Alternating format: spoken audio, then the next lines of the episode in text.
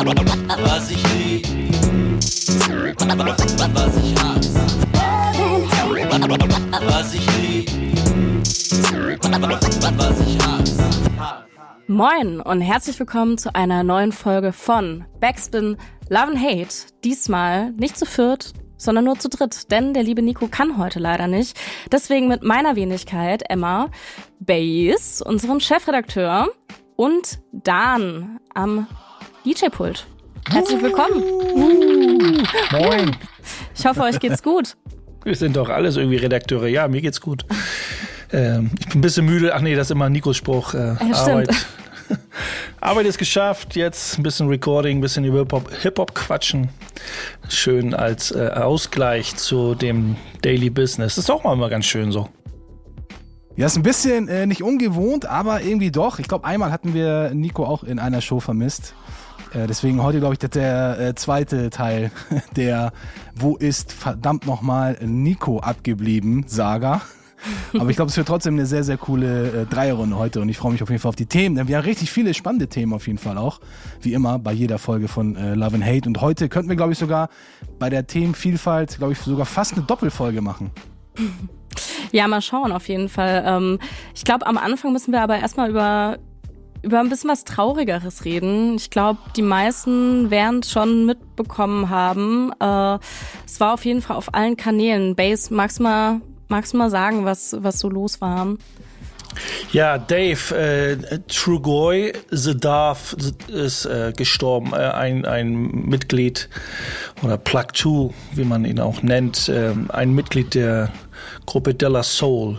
Da braucht man, glaube ich, gar nicht mehr so viel zu sagen. Wer Della Soul ist, wir hatten jetzt auch, auch zweimal Della Soul in der Sendung, nicht das vorletzte Mal, vorvorletzte Mal, wo es darum ging, dass der äh, Katalog, die ersten Alben von Della Soul bei Spotify stattfinden wird, was jahrelang ja jetzt nicht der Fall war und jetzt man sich geeinigt hat und äh, im März, glaube ich, ähm, ja, Release Day ist mit, mit sehr viel Brimborium drumherum, mit auch Vinyl-Release und Kassetten. Also viel Merchandise-Kram, aber leider kann das äh, Dave leider nicht mehr miterleben. Der ist, äh, ja, der hatte wohl eine Krankheit, das steckt ich jetzt auch nicht so drin, eine Herzkrankheit schon über ein paar Jahre. Und an der ist er jetzt äh, leider vor ein paar Tagen verstorben. Ja, du hast es schon gesagt, das war auf allen Kanälen. Da kann man wirklich sehen, äh, wie viel Einfluss und äh, ja, wie präsent Della Soul in der Rap-Musikszene oder allgemein in der Musikszene war. Ähm, das hat sich überschlagen, die Nachricht äh, und die äh, ja, Beileidsbekundungen im Internet. Das war schon krass, fand ich, wenn man so ein bisschen seine Timeline durchgegangen ist bei Facebook oder bei Instagram. Ich weiß nicht, wer von euch Twitter oder so benutzt. Auf jeden Fall fand ich das schon krass und äh, bewegend tatsächlich, äh, wer da alles und was da so geschrieben und gepostet wurde und Erinnerungen geteilt. War schon äh, ja traurig das Ganze. Also jeder von uns muss irgendwann von dieser Erde scheiden, aber viel zu früh. Er ist äh, 54 nur geworden. Ja, absolute krasse, traurige Nachricht. Hat ja dieses ganze Super Bowl-Wochenende auch so ein bisschen überschattet. Und ähm, ja, viel zu früh, 55 Jahre, absolut kein Alter. Und es sollte ja eigentlich auch ein gutes Jahr für äh, De La Soul werden. Na, jetzt am 2. März, wie du schon äh, gesagt hast, Base, sollte ja auch die ganze Diskografie, die ersten sechs Alben, die noch fehlenden Alben der Jungs dann in, den, äh, in die Streaming-Dienste kommen. Und das war eigentlich so ein Jahr, wo De La Soul sich gesagt hat, okay, jetzt nach diesen ganzen Jahren mit äh, Tommy Boy, die ganzen Beef, den wir da hatten, da ja, hätte man jetzt gedacht, jetzt geht's aufwärts mit der Band, aber jetzt ist es doch leider vollkommen überraschend anders gekommen und ich habe das auch mit Bestürzen ähm, mit, äh, mitbekommen und habe das auch über Social Media mitgekriegt. Ich glaube, Premiere war auch einer der ersten, die ich so, also der erste Post, den, den ich so mitbekommen hatte, äh, war dann äh, von Premiere und wir haben es dann auch gleich bei uns bei äh, Backspin Love and Hate gepostet und auch auf unseren privaten Social Media Konten. Und für mich kam es auch komplett überraschend. Also ich wusste auch nicht, dass dass Dave da irgendwie äh, Herzprobleme hatte und da schon irgendwie länger mitzukämpfen hatte. Er war ja auch in einem Instagram-Video, glaube ich, jetzt vor gar nicht so allzu langer Zeit, so ein, zwei Jahren, und da sah er eigentlich ziemlich fresh aus. Also der, der hatte schon, also er hat schon ein bisschen an äh, Gewicht verloren gehabt und man äh, konnte eigentlich sehen, dass es irgendwie aufwärts ging, so vom äh, Gefühl her. Er hat auch wirklich in dem äh, Instagram-Livestream auch einen sehr guten Eindruck gemacht. Und man dachte dann, okay, jetzt sind die Jungs wieder vielleicht so hot und nach dieser ganzen äh, Fehde mit äh, Tommy Boy, als das irgendwie alles komplett vom Tisch war, dachte man, okay, vielleicht kommt ja jetzt irgendwie auch neue Musik, soll ja auch noch ein Album mit Premiere oder mit Pete Rock zusammenkommen, auch schon seit vielen, vielen Jahren. Und da dachte ich für mich persönlich, okay, wenn es einen guten Zeitpunkt gäbe, um wieder neue Musik von Della Soul zu hören, dann ja, jetzt auf jeden Fall in diesem Jahr, aber ja, ist doch anders gekommen, leider. Ja, auf jeden Fall äh, werde ich mir, glaube ich, jetzt auch die, die neuen, die neuen alten Releases, die dann jetzt bald rauskommen, auch ganz anders anhören, glaube ich. Das ist auf jeden Fall was, was das dann so ein bisschen überschatten wird. Aber ja, ich war, ich war auf jeden Fall auch krass bewegt davon, dass so viele Leute sich da dazu geäußert haben. Auch Leute, wo ich jetzt gar nicht so die Verbindung zu gesehen hätte, eigentlich ähm, die das bei sich auf Instagram oder Twitter eben gepostet haben, wie Bess ja schon gesagt hat. Fand ich auf jeden Fall sehr, sehr schön dann auch zu sehen, dass da ja, ähm, ja, sich der Kreis so ein bisschen schließt und sich da alle drauf einigen können. Aber ja, die Jungs, äh, die Jungs haben ja so eine große Legacy. Das sind ja, Ja. nicht nur Hip-Hop-Legenden, sondern ja auch eher musikalische Legenden gewesen. Also die Ja. waren ja auch dann in den Mainstream-News vertreten. Ist jetzt natürlich ein bisschen schade dann für die für die Leute. Zum Beispiel jetzt auch äh, Double J von Flavor Unit ist ja auch leider verstorben, auch ein paar Tage später. Und da war der Aufruf jetzt natürlich nicht so krass groß wie bei Dave, aber na klar, die Flavor Unit hat auch ein anderes Standing leider im Hip-Hop-Game. Ähm, deswegen ja, kann man das natürlich ein bisschen, bisschen verstehen. Ich finde es natürlich schade. Ich würde es natürlich gut finden, wenn jeder, der von uns geht, irgendwie den, die gleiche Aufmerksamkeit bekommt und äh, die Legacy auch ebenso gleich dann fortgeführt wird. Aber klar, ey, De La Soul ist natürlich eine mega krasse Gruppe. Die haben so eine krasse Vergangenheit und so einen krassen Impact auch im Hip-Hop gehabt. Das ist natürlich dann über die Genregrenzen hinausgegangen, diese leider ja traurige Nachricht. Ja. Della Soul hat's ja auch, ähm, hat ja auch ein neues Zeitalter parallel zu allen anderen. Das hat sich ja nicht alles dann an Della Soul ausgerichtet, aber Della Soul hat ja so mit der Begrifflichkeit Daisy Age für sich ein neues musikalisches Hip-Hop-Rap-Zeitalter eingeläutet und so hat man sie auch denn in Erinnerung mit dem Debütalbum Three Feet High and Rising, wo dann sehr echte Knaller draus sind, wirkliche viele Megahits und dann weg von diesem typischen bisschen Straßen lastigen Rhymes, äh, ein bisschen in die Fresse Rap, was natürlich auch über die Jahre BC Boys, äh, Public Enemy, LA Cool J und dann kommen da drei Jungs, die sehr dieses Daisy Age, diese positiven Vibes versprühen und äh, das knallt richtig rein und einfach Native, Native gute, Tongue, ne? das äh, Stichwort dann. Ne? ja. Native Tongue Bewegung, die da gr- gegründet wurde oder dann eben da schon in der Mache war mit sehr vielen Vertretern ähm, an einem Strang gezogen, wie Jungle Brothers, äh, Queen Latifah als Beispiel. Ähm, die haben da schon ähm, ordentlich aufgerührt und auch gezeigt, es muss nicht immer dieses Street Ding sein. Wir machen eben dieses Positivity Vibes äh, und damit haben sie schon sehr viel, viel äh, Fans gewonnen. Millionen natürlich. Was ich mir dann auch gleich gedacht habe, gut, jetzt äh, am 2.3. ist ja erstmal dieses, diese Veröffentlichung auf den Streaming-Plattformen. Aber ich hoffe sehr, dass das jetzt nicht äh, irgendwie das, das Label dahin kommt und das so ausschlachtet. Also gerade zum Beispiel, ich finde Nirvana ist da immer so ein, so ein bestes Beispiel. Da wird dann alle zehn Jahre irgendwie äh, irgendeine B-Seite nochmal veröffentlicht und in irgendwelchen Demo-Aufnahmen rumgekramt, um da wirklich äh, alles rauszuholen. Ich hoffe sehr, dass das hier nicht passiert. Aber ich glaube, sowas passiert. Also wenn man überlegt, Elvis ist auch schon seit 77 tot, glaube ich. Die Beatles sind nicht alle tot, aber gibt's so nicht mehr. Ich, da passiert ja auch alle paar Jahre oder ja, alljährlich kommen da neue, neue Releases oder neu gemischt und doch nochmal neu interpretiert und alles. Da wird's, passiert das ja leider auch immer, aber ich kann das auch ganz gut nachvollziehen. Wir haben es ja auch ab und zu mal besprochen, sollte man posthum immer noch mit ganz vielen Sachen äh, äh, um die Ecke kommen, um das, äh, ja, der eine sagt, um den Künstler vielleicht zu ehren, der andere sagt, lasst es einfach ruhen und genießt die alten Sachen. Äh, hat, ist so ein zweischneidiges Schwert eventuell so. Oder für viele Leute könnte es so sein. Also ich habe auf jeden Fall einen Hörtipp für euch, eine sehr schöne Hörempfehlung. Ein äh, Tribute-Mix, der jetzt am 23.02. Also wenn das hier zum ersten Mal released wird, unser Podcast in ein paar Tagen am Mittwoch. Das heißt, morgen müsst ihr unbedingt einschalten bei Backspin FM um 20 Uhr, denn da hat unser Mann DJ Jesse Watt, den ihr von äh, der Show The Nerd Factor kennt, auch hier bei Backspin FM, der hat nämlich einen äh, Tribute-Mix an den Start gefahren. Zwei Stunden, Songs von äh, De La Soul, Remixe, irgendwelche Features, seltene Songs, das hat er alles zusammengestellt. Und äh, die, mh, dieser Mix, den gibt es auch schon auf der Instagram-Seite von äh, DJ Jesse Watt, ist da verlinkt. Aber falls ihr Bock habt, das im Radio zu hören, dann könnt ihr auf jeden Fall einschalten. Also merkt es euch, 23.02. bei Backspin FM. Und falls ihr diese Folge äh, erst nach dem 23.02. hört, ähm, könnt ihr natürlich auch auf Insta das bei, Inst äh, bei äh, äh, DJ Jesse Watt hören oder Ihr könnt auch euch auf den zweiten Teil freuen, denn ich habe heute noch mit ihm geschrieben und ihn gefragt, wann denn der zweite Teil rauskommt. Denn es werden mehrere Teile dazu äh, erscheinen und im April soll dann Teil Nummer zwei kommen. Also Best of äh, Dave beziehungsweise Best of De La Soul Schrägstrich Tribute Mix. Richtig schöne Sache. Interessanterweise, ja, was ist interessanterweise, aber wenn man so die Timeline über Instagram und so, da hatte ich so ein so einen Post gefunden. Ich weiß jetzt nicht mehr genau, wer das war, aber es ging um halt die Releases, die Re oder neu, die alten Alben, die neu bei Instagram, äh, Instagram bei Spotify kommen und natürlich diese Klickzahlen dafür auch maßgeblich dazu beitragen und in irgendwelchen Charts Positionen zu landen äh, oder vielleicht auf eine Nummer 1 Position, wo auch immer zu kommen. Und da hatte einer gepostet, herzlichen Glückwunsch an Della Soul. Äh, Im März sind acht Alben auf Platz 1 aller Charts. So. Ja. ähm, könnte man fast von ausgehen jetzt.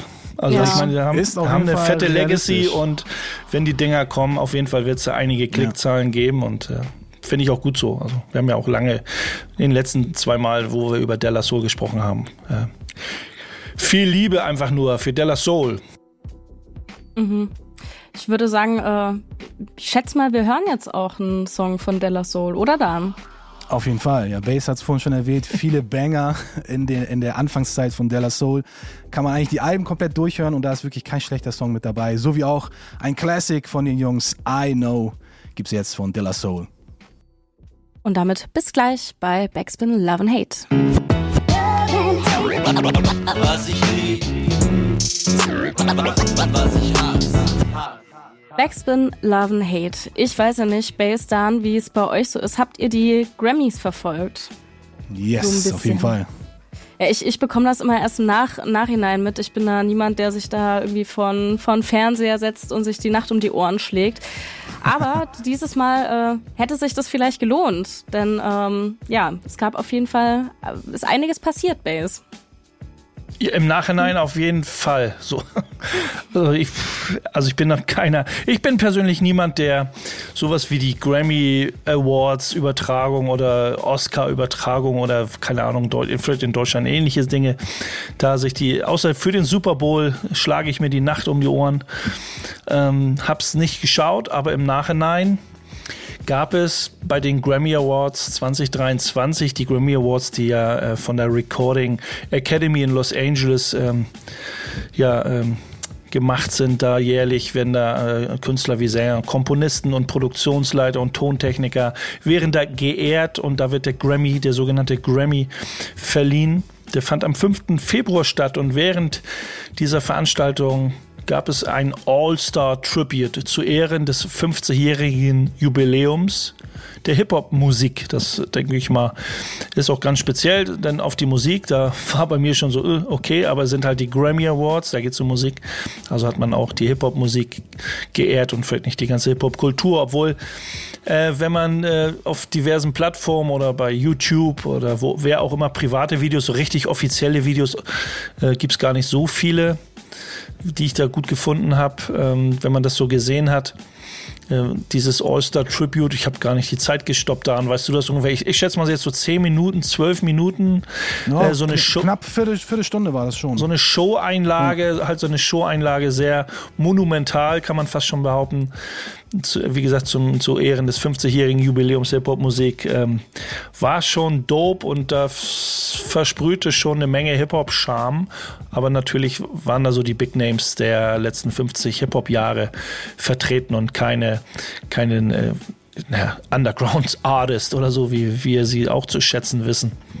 Aber es war schon dope, war schon dope. Gerade die Protagonisten, die auf der Bühne standen, chronologisch. Man hat so ein bisschen chronologisch versucht, oder nicht versucht, es war schon sehr chronologisch aufgebaut, dass man so die Jahrzehnte so ein bisschen äh, verfolgt. Ähm, am Ende die letzten zwei, drei Acts, sehr moderne Sachen, aber es ging eben aber auch mit Grandmaster Mel Mel auf der Bühne los und Grandmaster Flash, die ja ihre Hochzeit äh, Anfang, Mitte der 80er hatten. Und ähm, nochmal ergänzend dazu, ich weiß nicht, ob ihr das auch auf Social Medias verfolgt habt, so ein paar Hip-Hop-Legenden, die ja, fühlten sich so ein bisschen, die waren ein bisschen angepisst, kann man sagen, dass die auch nicht eingeladen wurden. Das habt ihr wahrscheinlich auch mit, mitbekommen sehr, sehr oft immer, immer auf Jay-Z irgendwie äh, die, das Close-Up, die Kamera gerichtet haben, um vielleicht so ein bisschen Stimmung von ihm einzufangen. Das ist, war zum Beispiel ein Punkt, auf den du jetzt gerade angesprochen hast. Ich habe jetzt, weiß gar nicht, wer da vielleicht noch so ein bisschen im Publikum saß, der vielleicht zähneknirschend da wahrscheinlich saß, hm, ich hätte ja auch gerne auf der Bühne gestanden. ja. ja, ich habe äh, zum Beispiel auf der auf der Social Media Seite von äh, JJ Fad, ist ja so eine, also eine legendäre äh, Frauengruppe, ein äh, Hip-Hop-Trio, Female Hip-Hop-Trio aus, äh, aus der West Coast, die Ladies von äh, Death Row Records sozusagen damals. Und die waren ja irgendwie als äh, auch als erste Gruppe nominiert damals, Ende der 80er, als es mit, den, mit der Hip-Hop-Kategorie bei den Grammys losging. Und die haben auf Social Media auch schon, also die waren schon angepisst, aber sie haben es sehr, sehr sachlich rüber, rübergebracht, haben sich dann auch gewundert gehabt, okay, wenn ihr hier schon die Hip-Hop-History bei den Grammys represented, dann solltet ihr dann auch die erste, äh, erste Hip-Hop-Gruppe, Female Hip-Hop-Gruppe mit einladen, die damals äh, bei der äh, Neuverkündung der Kategorie auch mit dabei waren. Und ähm, ja, da haben sie eigentlich nicht Unrecht. Also wenn man so ein bisschen die Recherche noch sauberer hätte, hätte machen können, dann hätte man die Mädels wahrscheinlich auch mit eingeladen. Vielleicht nicht bei der Performance, aber zumindest, dass sie als Ehrengast irgendwie auch mit dabei. Ja, äh, also ich finde es schon krass. Also das Bühnenbild hat sich so wechselt, so ich weiß nicht, ob, keine Ahnung, irgendwelche Videoleinwände, so eine moderne Technik und Richtung Ende äh, der Performance äh, gibt es so eine, ja, so eine Auflistung von ganz vielen Hip-Hop-Musik, also von, von Musikartists äh, aus der Hip-Hop-Kultur. Das ist schon krass, wenn man da so ein bisschen genau hinguckt, dann ist da ganz schön viel Random-Kram dabei. Also nicht so die super, super Big Names, sondern hat man auch versucht, so ein bisschen oder einige Namen zu nennen, die äh, selbst ein J Live äh, findet sich auf, die, auf dieser Aufzählung wieder, wenn man genau guckt und äh, viele andere Trash, äh, nicht Treachery, sondern Poor Righteous Teachers zum Beispiel findet man da. Und, ähm, aber trotzdem, es war L.A. Cool J, hat das so ein bisschen eingeleitet, hat so ein bisschen die Ansage gemacht, das Intro quasi gesprochen, Outro gesprochen, hat coole Worte gefunden ähm, und zu Ehren der 50, 50-jährigen Jubiläums und For the Culture und hat die Fahne hochgehalten. L.A. Cool J sowieso ist ja dafür bekannt, dass er äh, extremer Hip-Hop-Artist ist, also er sich der Hip-Hop-Kultur extrem verbunden fühlt und das sind genau seine Veranstaltungen war. Und äh, ja, waren schon, waren schon Big Names da. Ich, ne, können ja mal. Nico würde jetzt fragen, ja, und wen habt ihr so vermisst oder welchen Act fandet ihr am besten? So, das äh, kann ich mir jetzt gerade vorstellen, dass Nico genau das jetzt in die Runde schmeißen würde. Wäre er hier bei uns? Ja, das, ich glaube, jeder hat so seine persönlichen Favorites, All-Time-Favorites, die die äh, auf keinen Fall fehlen dürften in so einer persönlichen Hommage an den Hip-Hop. Das ist natürlich klar, aber ich glaube so, dieser, dieser Querschnitt an Künstlern, die da aufgetreten sind, ich glaube, da haben sie schon das ziemlich gut getroffen. Äh, gar keine Frage. Und ich bin ja nochmal für mich so ergänzend und abschließend für mich persönlich, ich bin ja absolut gar kein Fan von Auszeichnungen und erst recht nicht von den Grammys. Ich finde das auch vor allen Dingen, was in den letzten Jahren auch immer als Best Hip-Hop Newcomer und Best Rapper und sowas ausgezeichnet wurde, das hat für mich überhaupt nichts mit Hip-Hop zu tun. Da werden mich viele wahrscheinlich haten und sagen, ich bin einfach hängen geblieben, aber es ist einfach nicht mein Flavor. Aber warst du dieses Jahr d'accord damit? Mit, äh, ich weiß, wer, wer ist denn gewonnen? Ich glaube, äh, Kendrick, oder? Ja, das ist halt für mich auch immer so ein Mainstream-Phänomen. Ist natürlich klar, dass halt die bekanntesten Rapper dann immer irgendwo vorne landen. Das ist aber halt, das wäre halt nochmal, ein, nochmal eine ganze Love and Hate-Folge für sich. Da könnte man drüber philosophieren, wie man da rangeht, also wie man das sozusagen bewertet, ob das jetzt nur mit dem Erfolg zu tun hat oder ob das nur etwas damit zu tun hat, dass die Künstler jetzt irgendwas Neues oder irgendwelche komischen genreübergreifenden Alben machen, was wirklich so als in Anführungsstrichen Weiterentwicklung dann äh, angesehen wird. Das ist ja immer so ein äh, Problem bei mir, wo ich überhaupt nicht mit einverstanden bin, dass wenn ein Künstler irgendwas anderes macht, das immer als Weiterentwicklung so positiv äh, dargestellt wird. Aber das ist halt, das ist halt eine Denkweise bei mir. Da haten mich viele für, aber ich kriege auch sehr, sehr viel Zuspruch dafür. Und deswegen, für mich war eigentlich die Grammy-Verleihung einfach nur diese 15 Minuten äh, Power Hip-Hop representen Show und danach war es dann für mich auch durch. Also ob jetzt da äh, Kendrick Lamar noch abgeräumt hat oder irgendeiner von den anderen hier, ist hier noch auf der Liste, ähm, Little, wer war das hier noch? Little Baby, äh, Big Boy, Nelly, das ist so alles so, ja, muss ich mir nicht, muss ich mir nicht geben, da freue ich mich dann lieber auf meine, auf meine Oldschool Heroes, die ich dann, ähm, die ich dann feier und so nimmt sich halt jeder etwas aus dieser Veranstaltung heraus und ich denke, wir haben alle unseren äh, Spaß gehabt und freuen uns auf jeden Fall auch, dass diese Künstler, die da aufgetreten sind, die alten Männer, dass die scheinbar noch immer auch Potenzial haben, eine gute Live-Show zu rocken, auch wenn es nur für ein paar Minuten war. Ist halt so, natürlich, das, das musste man, also irgendwie wurde vielleicht auch die, die äh, Recording Academy in LA irgendwie nicht genötigt, aber man sagt so, pff, scheiße, wir müssen was machen, wir kommen gar nicht drum rum. 50 Jahre Hip-Hop, 50 Jahre Hip-Hop-Musik, ähm, das geht gar nicht ohne, also wer weiß, also letztes, letztes Jahr oder nächstes Jahr wird es so eine Show nicht geben, da ist eine, eine andere dicke Show, aber dieses Jahr passt es einfach. Ähm, ich, da bin ich auch bei dir, 15 Minuten Grammy Awards dieses Jahr, genau dieser Ausschnitt hat mir auch gelangt. Also in meiner Recherche, als äh, du so, so ein, bei uns in der WhatsApp-Gruppe das geschickt hast, hey, guck mal, wäre das nicht was für Love and Hate? Ja, natürlich ist was für Love and Hate. Und bei der Recherche haben mich die Grammys null, ge hat mich nicht gejuckt. Wer hat da irgendwie das meiste abgeräumt oder wer war nominiert?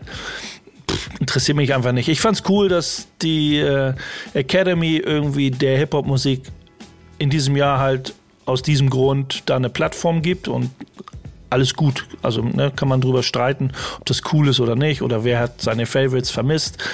Ähm, ja, braucht man nicht weiter drüber eingehen. Einfach, dass die Hip-Hop-Kultur eine Plattform hatte, da schon mal ähm, zu zeigen. Die alten Hasen, das ist ja auch wieder so, ne? Das, die alten Hasen, äh, nicht alle, aber sind noch am Rocken und können es auch irgendwo noch. Aber Emma, sag, sag mal du, was für eine Bedeutung hat denn so eine, so eine Grammy-Verleihung für dich? Ist das so ein Indikator, wo du sagst, das ist für mich auch persönlich wichtig? Klar, dass das für die mhm. Musikindustrie natürlich von großer Bedeutung ist, das weiß man, aber so was für einen persönlichen ja, Effekt hat das denn äh, bei dir? Ja, ich habe gerade auch drüber nachgedacht. Also ich fand es schon, fand's schon spannend so. Also ja, wie gesagt, dass Kendrick halt gewonnen hatte, war für mich relativ klar und jetzt auch keine Überraschung. Was ich ähm, jedes Mal aufs Neue sehr spannend finde, ist, was es da für verschiedene Kategorien gibt. Ähm, an, an der Stelle kleine Anekdote. Meine Mutter hat mich, äh, wir hatten telefoniert und sie meinte, dass irgendwie das SWR Rundfunkorchester oder irgendein SWR-Dings hat da was gewonnen, wo ich auch war so, was, okay, bei den Grammys. Äh, das fand ich verrückt, aber Krass. ich glaube, ich hätte gerne sowas auch deutschlandweit wieder, weil ich habe gerade überlegt, ich glaube, in Deutschland gibt es kein richtiges Äquivalent dazu. Seit, also gut, seit der Echo abgeschafft wurde und das war auch absolut äh, in Ordnung. Aber ich habe das Gefühl, hier in Deutschland gibt es sowas gar nicht mehr so richtig. Ist auch so eine, ich weiß von, von einer, ja, dass die Academy Awards sozusagen, die, das hat so ein anderes Standing, so, ne? Das ist so LA, Bling Bling, Schickimicki. Mhm. Ist auch erstmal schwierig, da irgendwie in einem anderen Land, das schaffen vielleicht dann die Japaner oder die Chinesen auf ganz ihre eigene Art und Weise, aber dann irgendwie so, so ein, ich, läuft man immer wieder Gefahr, vielleicht hat der Echo auch über Jahre, ich finde das auch zu Recht irgendwie abgesetzt oder dass das nicht mal weitergeführt wurde, aber es hat immer dann irgendwie so ein, so ein Abklatsch, so. Ja. Ne? Also es kann irgendwie, klar kannst du in allen Ländern dieser Welt ähnliche Formate bringen, irgendwie funktioniert wie bei The Voice, aber irgendwie dann so Echo oder irgendwie andere Dinge hat irgendwie so diesen, ja, dieser Abklatsch. Flavor zu, sagt man ja eigentlich auch zu der Hip-Hop-Kultur in vielen Dingen. Und wenn man sich das oberflächlich betrachtet, ja, ist einfach nur irgendwas übernommen und davon da drüben und versucht da irgendwie genauso ghetto-like zu sein oder irgendwie, ne? So, das so eine scheiß komischen Kommentare muss man sich ewig anhören ohne rauszufiltern, ob da wirklich äh, eine, eine wirklich gut gewachsene eigene Kultur entstanden ist. Mhm. Ähm, oder ja, die kultiviert wurde Ah, in es wäre auch spannend. Dann äh, wären, wären hier in Deutschland wahrscheinlich äh, 15 Minuten Tribute-Mix mit, mit Torch und äh, Die. Rheinbanditen, die Genau. Rheinbanditen, die Rheinbanditen, bitte die Rheinbanditen. Stieber Twins, Stieber Twins. Das wäre, wär auf, je- das würde ich mir auf jeden Fall angucken. Da äh, hätte Ja, es hat man einen anderen Bezug, ne? Also wenn das vielleicht auch in kleineren, ich würde es auch feiern auf irgendeine Art und Weise in, in etwas kleinerem Kreis oder so. Aber Ja. da sagen wir einfach, fahren wir diesen Sommer wieder zur, zur Tapefabrik in. Wiesbaden. Auf jeden so, Fall. das ist, das ist unsere, das ist, da wird unser All-Star Tribute äh, stattfinden auf unsere Art und Weise. Und ich glaube, wir finden sowas eh geiler als so eine komische, ich muss einen Anzug tragen, äh, Veranstaltung in LA. Das stimmt. Hören wir jetzt eigentlich den äh, 15 Minuten äh, Tribute-Mix hier? Oh, das wäre es eigentlich, dann ist die Sendung vorbei. Tschüss. ja. Aber leider gibt es den nicht auf Vinyl. Noch nicht. Ach, verdammt. Ich gehe morgen noch mal in meinen äh, Plattenladen und schau mal nach. Das war immer schon krass. Okay, wir spielen gleich einen Song. Das war ja immer so acht Bars, ne? Da haben ich so immer so Ja. acht Takte. Ein Künstler hat immer so acht Takte gerockt. Ja. Dann wurde von links nach rechts geschwenkt. Dann kam der nächste durchs Bühnenbild und so war schon ganz schöne, ganz schöne Action da. Ja, so Aber stelle ich mir eine wir- gute Live-Show vor. Also jeder, also wirklich jeder Hip-Hop-Künstler sollte sich das nochmal ansehen, was für ein Energielevel da immer äh, aufrechterhalten wurde. Und so würde ich mir das auch als eigentlich Live-Show als Zuschauer wünschen. Hingehen. Gerne auch eine kurze Live-Show, vielleicht auch nur eine Dreiviertelstunde, Stunde. Dafür gibt der Künstler Vollgas, ist kurz vorm Herzinfarkt und wir gehen alle glücklich nach Hause. aber äh, ja, musikalisch sind wir jetzt aber, oder wir bleiben bei dem äh, Künstler, der als erster hier bei der, äh, bei dieser Grammy äh, f- äh, 50 Jahre Hip-Hop Hommage aufgetreten ist, nämlich der selbsternannte größte aller Zeiten, the greatest of all time, LL Cool J. Wir hören ihn jetzt mit einem seiner Klassiker, Rock the Bells, 100 Millionen Mal von allen DJs weltweit gescratcht und wird immer noch benutzt und ich habe letztens, glaube ich, auch wieder ein bisschen mit Rock the Bells rumgespielt, also Classic auf jeden Fall, in the house jetzt. Und dann bis gleich bei Backspin Love and Hate. Was ich lieb, was ich hasse. Wir sind zurück bei Backspin Love and Hate mit Dan, Bass und mir, mit Emma. Und wir sind ja auch so ein bisschen so ein kleiner Kulturpodcast, beziehungsweise ein großer Kulturpodcast natürlich für die Hip-Hop-Kultur. Aber wir haben auch ab und zu äh, so ein bisschen Ausstellungsempfehlungen und diesmal eine aus Berlin, und zwar von der Ostberliner Straßenkunst. Bass kann da bestimmt ein bisschen mehr gleich zu erzählen. Ja, äh, die Ostberliner Straßenkunst da, äh, läuft noch bis zum 5. März. Äh, leider nicht mehr so lang, aber nochmal so der letzte, The Last Call, na, Last Call nicht ganz, aber eine, Au eine Ausstellung äh, zur Graffiti-Geschichte in Marzahn-Hellersdorf, also zur Ostberliner, zur Ostberliner Graffiti-Geschichte. Ist ganz, ganz spannend. Äh, ich werde auf jeden Fall, ich, man nimmt sich das immer vor, aber 5. März bisschen Zeit habe ich noch, paar Tage. Äh, ich muss da irgendwie nochmal hin nach Berlin. Ich habe da Bock drauf, weil ich das erinnert mich immer, ich äh, bin ja auch Teil der Ausstellung Eine Stadt wird bunt im Hamburger, im Museum für Hamburgische Geschichte. Da haben wir auch schon viel drüber geredet. Gruß geht raus an die vier Leute, die das auf die Beine gestellt haben, dieses riesen dicke Buch äh, rausgebracht haben. Dazu jetzt die Museumsausstellung. Und ähm, da gibt's auch in Berlin eben diese Ostberliner Straßenkunstausstellung, die auch Lust auf mehr macht, als nur darüber zu lesen, die eben so ähnlich, also die sich eben der Graffiti-Geschichte Ostberlins widmet, was ich auch sehr spannend finde, weil äh, ja, als es alles in der DDR begann, in Westdeutschland und Westberlin war es auch sehr schwierig, an Sprühdosen zu der Zeit zu kommen und an, an Markern und wie man das damit umging irgendwie. Aber Beat Street, äh, wie es in diesem Artikel vom äh, Tagesspiegel äh, steht, äh, Beat Street äh, Anfang der 80er, 84, war der erste Samen, wie es da so schön hieß, der das Ganze ins Rollen gebracht hat, dass da Leute gesehen haben, wow, was ist das? Weiß ich irgendwie nicht genau, aber irgendwie scheint es richtig geil, zu sein, cool zu sein. Und man hat sich da irgendwie mit identifiziert, weil Beat Street für viele Kids und junge Leute eben auch bedeutete, gerade Graffiti, das steht auch in diesem Artikel, das auch, ich denke mal auch im Westen, wie für alle Graffiti-Maler, Graffiti bedeu äh, Entschuldigung, bedeutete für uns einfach aus dem System auszubrechen und das ist bis heute ja so geblieben. Natürlich hat man auch versucht oder versucht und macht sein Geld mit Graffiti, aber es gibt noch genug Kids und Jugendliche und alte, jung gebliebene, die immer noch mit Graffiti aus dem System ausbrechen. Was ja eigentlich auch äh, total spannend ist, weil das der Film da überhaupt zugelassen wurde, war ja irgendwie so das Gegenteil. Also muss es ja auch erstmal eine Zulassung für amerikanische Filme in der DDR bekommen. Und das ging damals relativ fix bei dem Film mit der Begründung, dass es eben eigentlich dieses ganze sozialistische System unterstützt, weil es ja gezeigt wird, wie schlecht der Kapitalismus ist und dass den Leuten dort in dem Film deswegen ja so, so ein Unter die im Untergrund leben müssen. Da gibt es so ein Und, schönes. ähm, Da gibt es so ein schönes Begrifflichkeit in diesem Artikel. Antiimperialistischer Ja, genau. Erziehungsauftrag. So, seht diesen Film, dann werdet ihr sehen, was schlecht ist. Ähm, Ja, genau. hat, hat irgendwie genau das Gegenteil bewirkt. Äh, zum Glück aller, finde ich irgendwie irgendwie Hip-Hop-Kultur, gerade Graffiti, ähm, ja, raus. Ist auch spannend, wie man so ein bisschen in diesem Artikel liest, der auch schon cool zu lesen ist, wie, man das halt versucht hat umzusetzen. Schuhcreme, selbst wir haben äh, hier Anfang, Mitte der 80er mit Schuhcreme experimentiert, weil wir waren jung, naiv, man wusste überhaupt nicht, wo, wie, was man bekommt. Ähm, es gab jetzt keine Graffiti-Läden, Sprühdosen, Spraydosen, äh, Spraydosenläden ähm, am Anfang. Das war schon krass und da ist ja noch schwieriger, an solche Sachen ranzukommen. Voll. Also ich finde es auch mega schön, dass diese, diese Ausstellung gibt, weil ich habe immer das Gefühl, ähm, dass so ein bisschen vergessen wird, dass Hip-Hop auch in der DDR schon stattgefunden hat ähm, und auch im Osten stattgefunden hat. Deswegen umso schöner, dass es da eine, eine Ausstellung zu gibt. Für mich so ein bisschen auch so eine Zeitreise in meine, in meine eigene Vergangenheit. Ich komme ja noch aus einem Land, was noch weiter östlich ist, aus Rumänien.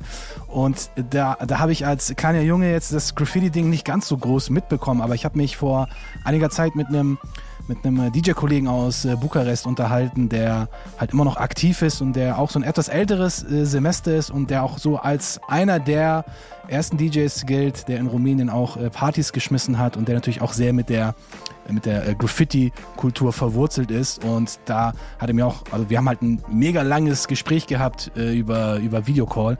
Und haben auch über alles Mögliche geredet. Und da war Graffiti natürlich auch ein zentrales Thema. Und das ist so von den Strukturen her ziemlich ähnlich, wie es in der DDR war, so diese politischen äh, Strukturen, ähm, was erlaubt war und was nicht, was verpönt war und was als absolute ja, als absolute Straftat galt. Graffiti war ja äh, absolute Straftat. Ich meine, es ist ja, es ist ja immer noch.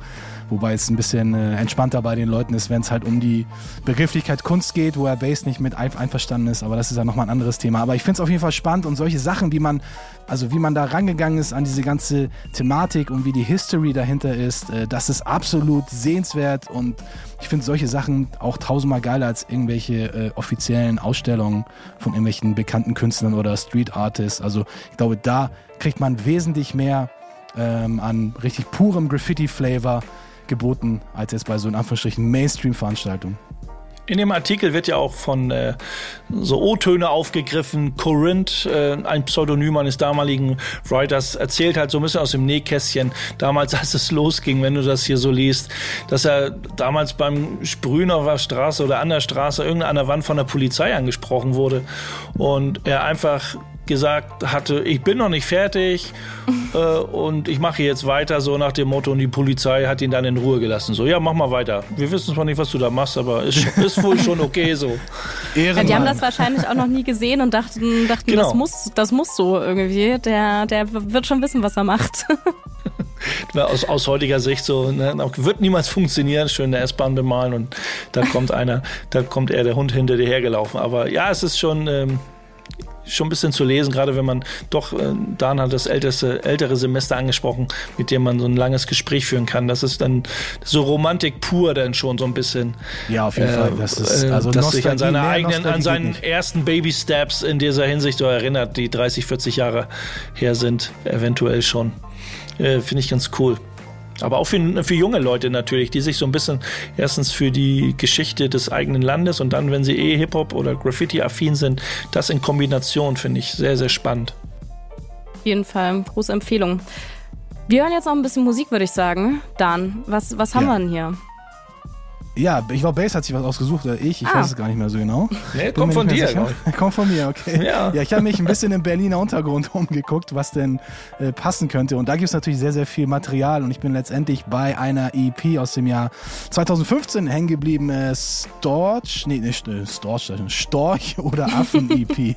bin hier schon voll auf äh, US-Style unterwegs. Ja, MC Bomber und äh, Max Stream, die beiden, also ein äh, sehr bekannter MC und auch ziemlich bekannter Producer im Underground aus Berlin.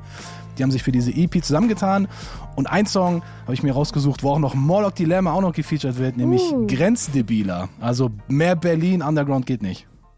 Hören wir mal rein, wa? Was ich lieb, was ich hasse. Da sind wir wieder bei Backspin Love and Hate und wir bleiben gleich beim Thema Film und zwar auch gleich beim Thema Beat Street.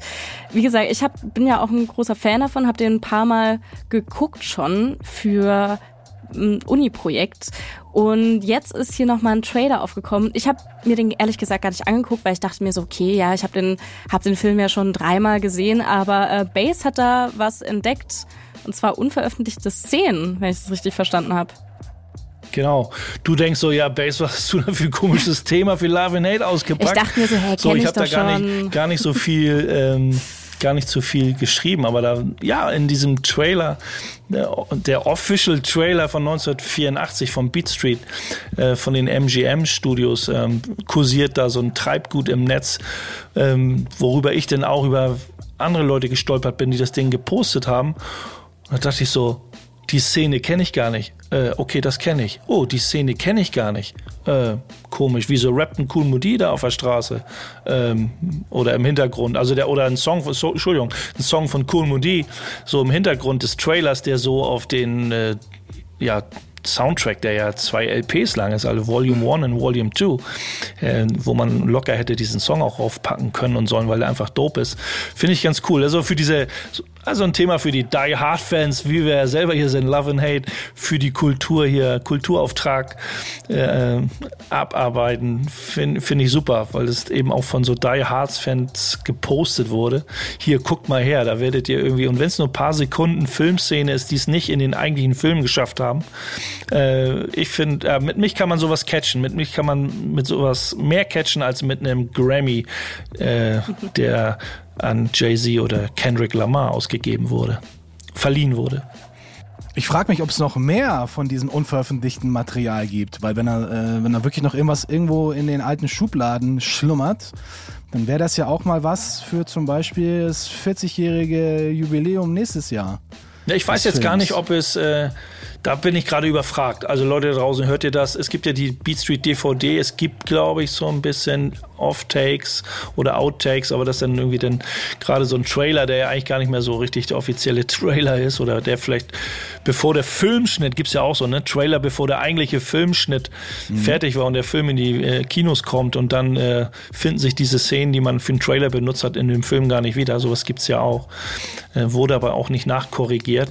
Aber umso schöner gerade für die Fans da draußen und für, ja, Emma, die Jüngste hier im Bunde, den Film schon ein paar Mal gesehen. Ja, können wir mal direkt, frage ich doch direkt mal. Also nicht nur für so ein Projekt, für ein Uni-Projekt. Ich hoffe, der Film hat ja auch so natürlich so eine alte Kamelle auf irgendeine Art und Weise. Aber ich finde es schon, auch wenn das eine künstliche Geschichte ist, repräsentiert sie, repräsentiert die Geschichte und der Film ja doch schon sehr, sehr gut diese Hip-Hop-Kultur, gerade die Anfänge der Hip-Hop-Kultur. Voll, also ich fand den, fand den auch total schön. Ich weiß noch, ich habe den damals, glaube ich, auch gar nicht alleine geguckt, sondern noch mit jemandem zusammen. Und ich meine, gerade wenn man jetzt einfach neuere Filme gewohnt ist und auch selbst wenn man sich Do Dokumentation heutzutage anschaut, ist es ja inzwischen alles sehr viel schneller geschnitten und irgendwie passiert mehr gefühlt als in diesem Film. Also ich habe das Gefühl gehabt, der ist so ein bisschen so so langsam vor sich hin und ähm, die Story war jetzt auch nicht so mitreißend, aber die Bilder, die da eingefangen wurden, ähm, fand ich fand ich sehr sehr schön. Also mich hat der wirklich total total abgeholt, weil ich dann auch immer das Gefühl bekomme, dass ich so ein bisschen was von der Zeit damals kennenlernen darf. Ne? Ich meine, ich habe das alles nicht mitbekommen und ähm, mir geben dann solche alten Filme einfach super viel, weil ich das Gefühl habe, so okay, das ein bisschen nachempfinden zu können. Und dann trauere ich dem Ganzen ein bisschen hinterher, dass ich so jung bin und das alles nicht mitbekommen habe. Aber äh, genau dafür sind solche Filme total schön. Also eine klare Empfehlung von mir von uns allen, denke ich mal. Von, ein schöner von, Film. Immer wieder, genau. so ein genau. Zeit, eigentlich ja so ein zeitloser Film. Also natürlich, ne, gibt vielleicht Leute, die gucken sich da einmal die Woche an, aber zu sagen, ach, ich guck mal mal wieder Beat Street oder oh, da läuft Beat Street im Fernsehen, da kluckt, äh, klickt man auch nicht weg. Da guckt man vielleicht eine Weile oder zieht ihn sich bis zum Ende rein, denke ich mal, weil es immer wieder irgendwie eine cool, cooler Vibe hat. So. Aber um den richtigen Flavor zu bekommen, musst du das Ding auf jeden Fall als VHS-Kassette geben. Am besten noch irgendwie von CDF 1984 mitgeschnitten.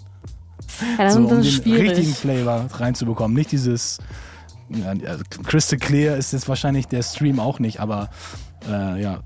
also was ja, also ich weiß nicht, Nostalgie weiß nicht, ich weiß nicht, wie es euch geht, aber es gibt ja viele Leute, gerade bei solchen Filmen, es gibt bestimmt auch so ein paar Beispiele, die Falk Schacht am besten, die fragen wir mal, wenn wir mal wieder in der Sendung haben, welche, welche synchronisierten Hip-Hop-Filme oder so richtig schlecht sind. Also da gibt es mit Sicherheit ein paar richtig schlecht synchronisierte, aber ich würde mal behaupten, Beat Street ist ziemlich gut synchronisiert, also vom Feeling her. Da gab es auf jeden Fall extrem viel Stuff, wo ich sagte, boah, ey, dann muss ich, gucke ich, auch wenn dann nicht immer das Englische so sattelfest ist, aber dann gucke ich lieber das Original. Ich glaube, ich habe es bis jetzt auch immer nur in der, in der deutschen Version gesehen. Wäre vielleicht mal äh, ein Ding, das nachzuholen, nochmal auf Englisch. Aber leider nicht auf VHS. Äh, das, das ist äh, schwierig, tatsächlich. Ich, ich gebe dir die äh, VHS. Ich habe die bestimmt noch auf dem Dachboden irgendwo. Ja, aber ich, wo soll ich dir denn hier reinschieben? Ja, ich ich habe noch eine Kiste mit VHS-Tapes. Da ist alles Mögliche drauf. UMTV Raps. Oder du brichst in Aber ich habe ja kein, ich habe ja keinen VHS äh, Ne? Ja, kriegen wir hin. Für eBay Kleinanzeigen zu, zu verschenken. Du, du, brichst einfach in das Museum für Hamburgische Geschichte ein. Ich glaube, die Beat Street VHS-Kassette liegt da in irgendeiner äh, Glasvitrine. Also.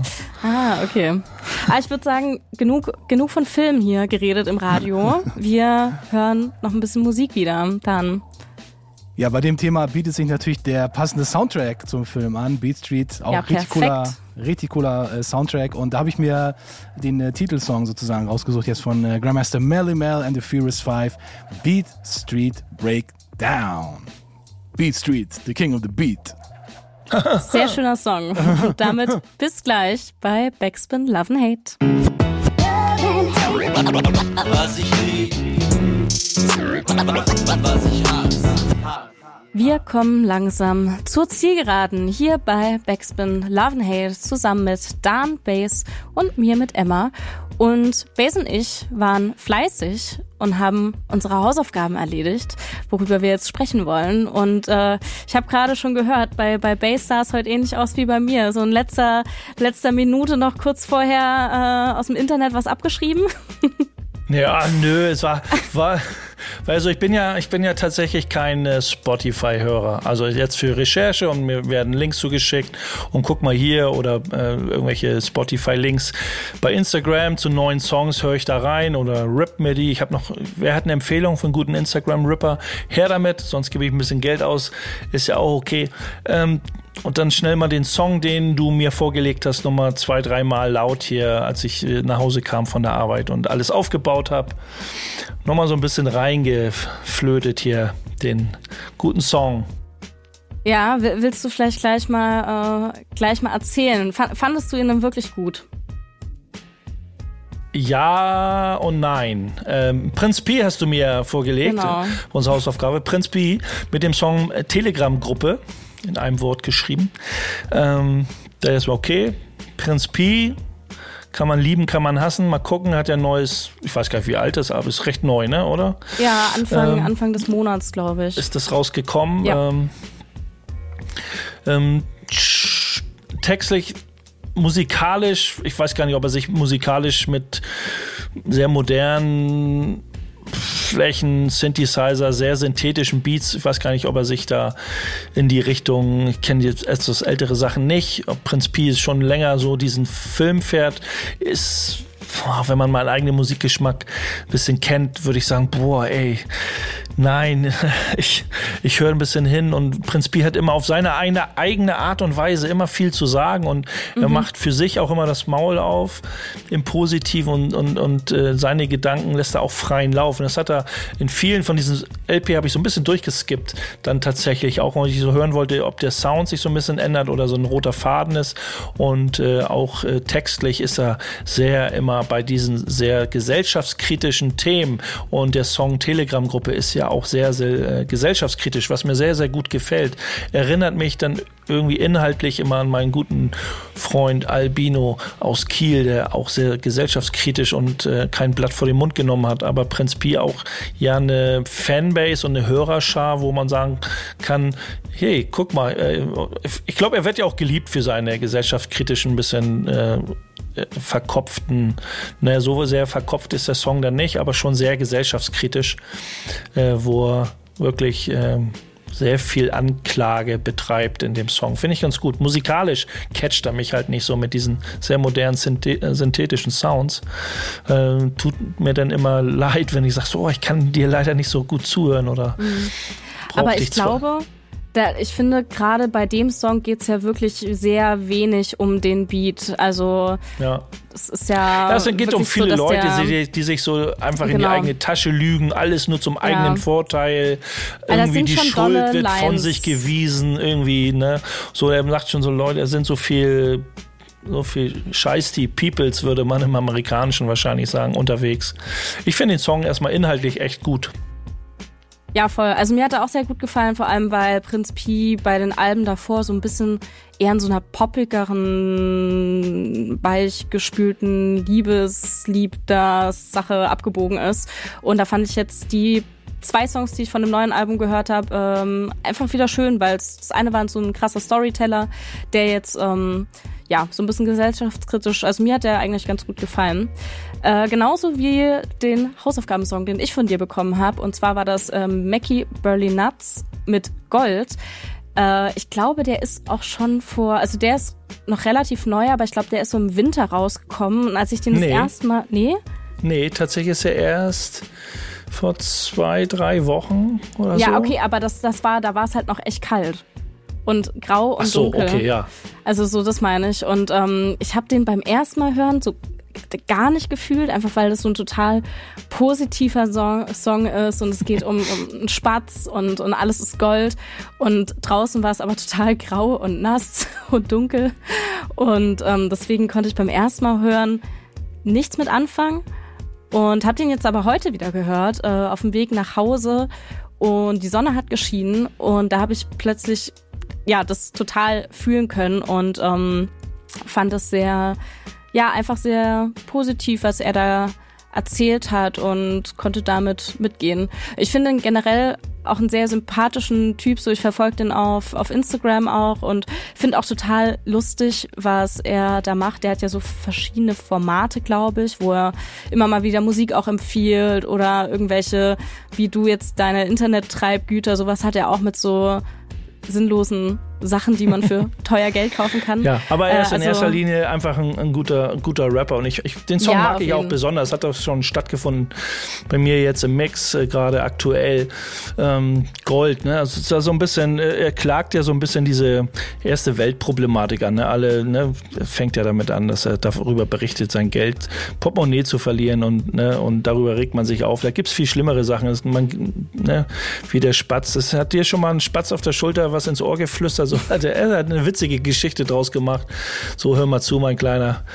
Ähm, das ist, das Leben ist einfach Gold. Also egal, was, wie es dir geht oder was dir passiert, ist äh, das, was du gerade machst, das, was du gerade im Leben machst und bist, so schlecht ist es gar nicht, wie es vielleicht anderswo einfach ist. So. Äh, schon, schon ganz gut. Ja, also hat mir auf jeden Fall auch sehr gut gefallen. Ich habe auch ähm, was sehr Schönes für dich für nächste Woche. Äh, diesmal gar nichts Aktuelles, ähm, sondern schon ein bisschen länger draußen von der Kabuff-Klick. Was willst du machen, heißt der Song. Die habe ich nämlich vor kurzem live gesehen und dachte mir so, ey, das sind so krasse Jungs, niemand kennt die. Bass muss ich dir jetzt anhören. das waren die Gedanken, die ich dazu hatte. Sehr gut. Vielleicht mal ein Song, der auch in meinen Mix reinpasst. Also Prince Ja. P mag ich inhaltlich. Ähm, musikalisch würde er nicht so wirklich zu unserem Flavor passen, aber gerne. Kabuff-Klick. Ähm, du bekommst von mir einen top-aktuellen Song von äh, Ono und Len Beam, produziert von Len Beam aus München, der liebe Ono von vielen alten Hasen noch von Walk in Large bekannt, aber jetzt auf äh, deutschen Rap-Faden schon ein bisschen länger unterwegs mit dem Song Weil es dich gibt, ähm, mit den Feature Galf und Roger. Roger von Blumentopf. Ähm, Oder ehemals Blumentopf gibt es ja auch nicht mehr, leider die Truppe. Aber auch ein sehr cooler Song. Würde mich mal interessieren, auch welches deine Lieblings-Punchline dann in diesem Song ist. Okay, okay. Ich, äh, ich bin gespannt. Ich werde es mir anhören und ähm, bin auf jeden Fall, freue mich schon aufs nächste Mal. Denn wir sind jetzt hier auch schon am Ende angekommen von dieser Sendung. Das nächste Mal dann, glaube ich, auch mit einem Special-Gast wieder. Ne? Sind wir nicht alleine. Ja, wenn Ja. alles passt, dann haben wir einen Gast dabei, genau. Ja, da könnt ihr euch auf jeden Fall schon drauf freuen. Auf jeden Fall würde ich sagen, bis dahin, macht's gut. Es war sehr schön. Adios. Gruß an Nico. Bye, bye. Und Gruß an Nico. Haut rein, ciao, ciao. Was ich lieb, was ich hasse. Was ich lieb, was ich hasse.